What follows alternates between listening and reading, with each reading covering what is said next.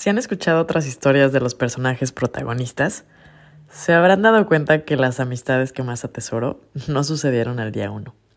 La pandemia y la jaula de las locas me dejaron unos regalos increíbles, entre esos, la Gordi.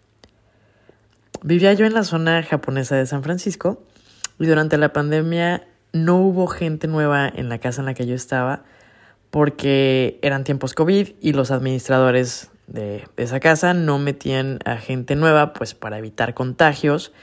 Pero pues conforme fueron pasando los meses y había regulaciones nuevas, pues fueron llegando nuevos integrantes a esa casa.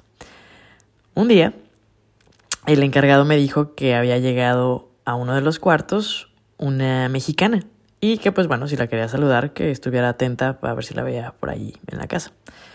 Entonces, pues, ahora era pandemia, pues nadie salía. Bueno, la inmensa mayoría no salíamos, pero eh, estaba yo en la sala y de repente escucho voces en la cocina de alguien que hablaba español.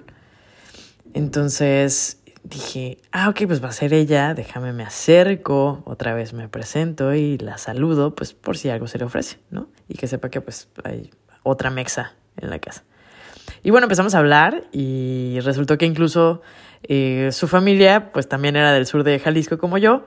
Y eh, bueno, en ese día ella iba regresando de la calle y me ofreció unos tacos porque pues ella era vegana y eh, pues había ido con un amigo a comer unos tacos, no sé, creo que de, carnitas, de algo eran los tacos obviamente no, no veganos y Dije, pues claro, vénganos tu reino. Dije, wow, ese símbolo de amistad fue más que suficiente para que yo le fuera eternamente agradecida de compartir taquitos.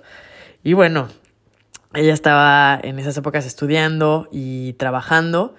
Entonces, pues cuando llegaba a la, a la casa, pues entre que se ponía ella a hacer sus tareas o a conectarse a sus clases o eso, pues yo cuando me acercaba a saludarla, o sea, ni me pelaba y ni ganas de hablar tenía. Entonces, aparte, bueno, a mí me encanta el fútbol y cuando empezaron de nuevo los partidos, los partidos de las ligas en, en, México, pues veía los de Chivas y yo andaba por toda la casa con mi jersey gritando y celebrando al, al rebaño. Y pues para acabarla, ella decía que le iba a la América, ¿no? Entonces, uff, o sea, pa, acaba de odiar. Entonces, eh, poco a poquito allí medio empezábamos a, a cotorrear. Y luego ella, pues, otra vez trabajaba, entonces andaba en la calle y luego llegaba y traía, pues, municiones mexas porque se iba a no sé qué abarrotes encontraba Valentina y dulcecitos y frijoles.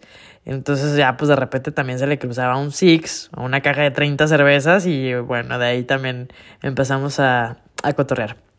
Pero bueno, eh, muy, pocos, muy pocos restaurantes estaban abiertos en, en esas épocas de, de, la pandemia y ella se fue de la casa un mes después. Eh, y entonces, pues para saludarnos nos veíamos en algún lugar para comer y eran súper poquitas las opciones porque pues toda la ciudad estaba paralizada.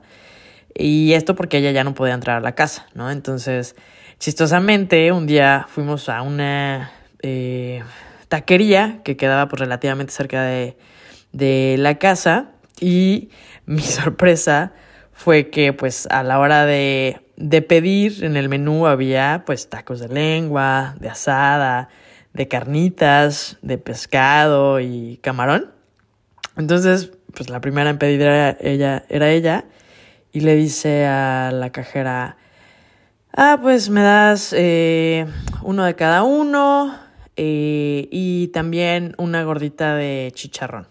Y yo por dentro, ok. Y le dice la cajera, eh, ¿para aquí o para llevar? Y le hace ella, no, pues para aquí. Y um, le pregunta a la cajera, ok, ¿la quieres en platos separados? Y ella, no, esta es mi orden. Y yo, ok. Entonces me volteé a ver la cajera y me dice, bueno, ¿y tú qué vas a ordenar? Y le dije, no, pues dame lo mismo, mismo que me quede atrás, pues vámonos. Entonces también se adjuntaron ahí eh, unas rondas de, de margarita y no me quedó de otra más, más que seguirle la corriente y no recordarle que era eh, vegana. Pero bueno, no me queda duda que hemos, eh, nos hemos encontrado en otras vidas y que nos volveremos a encontrar en otras más y que si tuviera que volver a, a la jaula de las locas de nuevo y pasar otra pandemia para coincidir con la Gordi, deme una de cada una con todo. La Gordi es una chingona. Esa morra encontraba, no uno, dos trabajos en plena pandemia, estaba estudiando maestría, tenía tres trabajos, o sea, a ella muro que le ponen, muro que brinca. Eh, toma decisiones de una manera muy diferente a las mías, me ha retado de unas maneras muy diferentes a las mías y me ha abierto el mundo y los ojos de una manera súper eh, diferente y es impresionante lo chido que puedes conectar con, con, con alguien eh, a pesar de la distancia, a pesar de que se metió a, a un proyecto donde no podía contactarla y era como si estuviéramos a 300 años de, distancia y la única manera de comunicarnos era una vez a la semana y con cartas y las cartas no llegaban. Y justamente en, eh, ahora sí que hay cosas que complotean todo el tiempo, pero como tenía que mandarle cartas y cambiaba de lugar eh, a donde donde la asignaban, eh, pues era un rollo y se me devolvían las, las, las cartas. Y pues bueno, una vez hablando con ella le digo, oye, pues no, es que, o sea, el, el, la paloma mensajera, pues no, o sea, te voy a mandar mejor un pichón mensajero, ¿no? Porque no, nomás no lleguen.